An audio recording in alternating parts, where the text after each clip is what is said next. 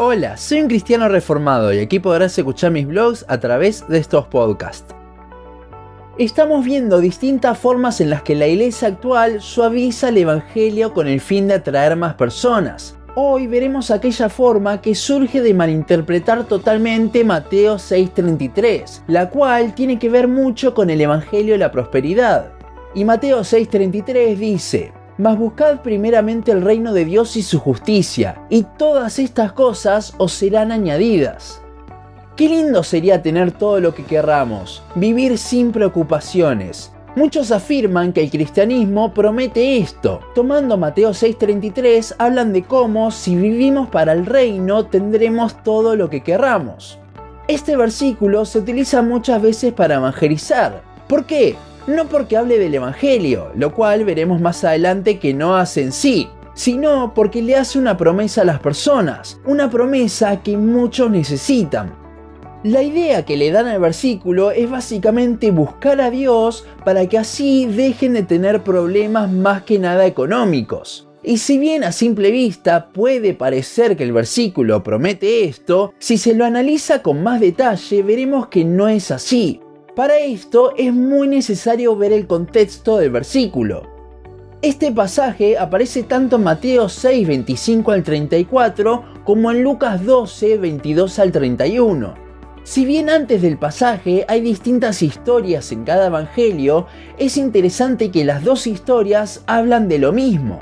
En Mateo 6 tenemos la parábola de los dos señores, ninguno puede servir a dos señores, porque o aborrece al uno y amará al otro, o estimará al uno y menospreciará al otro. No podéis servir a Dios y a las riquezas. Y en Lucas 12 está la parábola del rico insensato como forma de reprender a uno que le pedía a Jesús que le diga a su hermano que divida bien la herencia que tenían. En ambos, Cristo habla de cómo no nos debemos centrar en las riquezas. En este contexto es que el Señor habla de cómo Él cuida de sus hijos y les da lo que saben que necesitan. Entonces, si Dios ya sabe lo que necesitamos y nos lo va a proveer, ¿por qué nos afanaríamos por eso? Es que justamente no nos debemos preocupar por esto, sino que a lo que nos incita el Señor es a centrarnos en Él, ya que no tiene sentido preocuparnos por qué habremos de vestir o comer.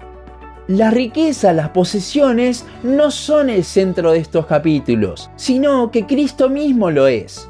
Más que una promesa, que si bien lo es, Mateo 6:33 es una exhortación a concentrarnos en lo que realmente importa, Cristo. ¿Cuál es la diferencia entre lo que habla el pasaje en su contexto y lo que se dice al predicar con este versículo? Bueno, que el pasaje en su contexto nos habla de mirar a Cristo por sobre todas las cosas, ya que si somos sus hijos no nos debemos preocupar por nada, Él nos proveerá de todo. Sin embargo, al evangelizar con este versículo, no estamos apuntando a Dios, sino que las personas buscarán a Cristo, entre comillas, para suplir sus necesidades. Uno busca a Cristo por quien es Él y no se preocupa por el resto de las cosas, y otro busca a Cristo simplemente para conseguir algo. Les aseguro que las personas que empiezan a ir a una iglesia por la promesa que le hacen que si están bien con Dios van a tener todo, no les interesa Cristo. Tranquilamente se les podría decir que el versículo está sacado del Corán y la persona iría a una mezquita a buscar a Mahoma y Alá. Porque el énfasis en esta predicación no es Cristo en sí, sino suplir sus propias necesidades, no importa el medio. Solo una persona que ha sido regenerada puede poner a Dios por encima de sus necesidades, con lo cual este no es un versículo que esté hecho para evangelizar, ya que está dirigido a personas que ya son hijos de Dios, que se han convertido, y por eso Dios cuida de ellos. Es como evangelizar con Filipenses 1:21. Para una persona que no ha nacido de nuevo es imposible. Ya al cristiano le cuesta mucho dejar de verse a sí mismo y ver a Cristo, imagínese para un inconverso. Es totalmente imposible si Dios no actúa. Si este versículo de Mateo 6:33 se lo decimos a una persona inconversa, va a querer buscar a Dios, pero con el fin de satisfacer sus necesidades, con lo cual no va a estar buscando a Dios, sino que va a estar buscando suplir esas necesidades. Otro indicio que nos da el versículo de que esto es para personas salvas es que no solo dice que busquemos el reino de Dios, sino también su justicia. Solamente una persona que reconoce su pecado, que ha visto la cruz y su gracia, puede ahora buscar la justicia de Dios. Una persona inconversa no puede buscar la justicia de Dios, porque primero no ve su pecado, y segundo porque si ve su pecado y no cree en el Evangelio, pero de alguna forma supongamos que busca la justicia de Dios, entonces estaría buscando su propia muerte, ya que la justicia de Dios demanda que muera por su pecado si no cree en el Evangelio.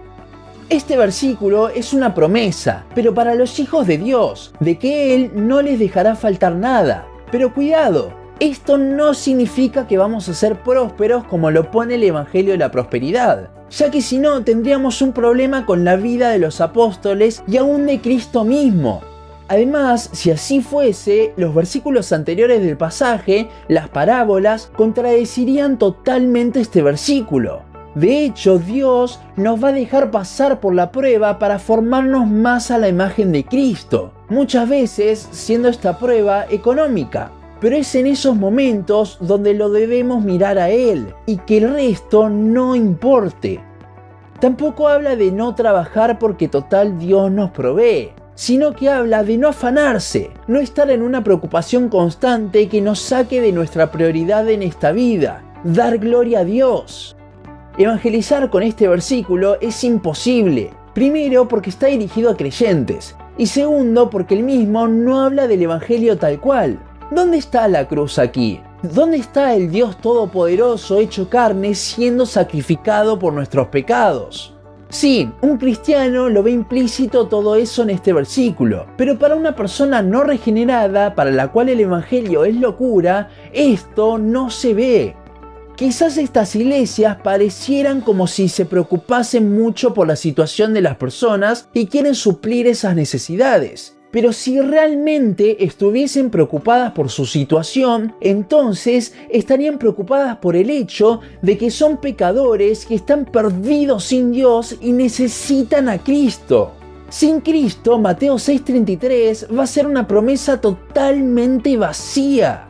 Y sí, Quizás prometerle esto a las personas trae a muchos a las iglesias, pero la iglesia se llenará de gente sin el Evangelio afanándose por sus necesidades, que aunque digan buscar primeramente el reino de Dios, solo lo buscan, entre comillas, por su propio bien y no por Cristo. El objetivo del pasaje de Mateo y de Lucas es mostrarnos cómo Cristo debe ser nuestro mayor tesoro y eso es algo que solo el Evangelio bíblico nos deja ver. Sin el Evangelio, todas estas promesas vacías seguirán sin sentido y las personas seguirán rumbo al infierno sin poder hacer a Cristo ese mayor tesoro que tanto necesitan.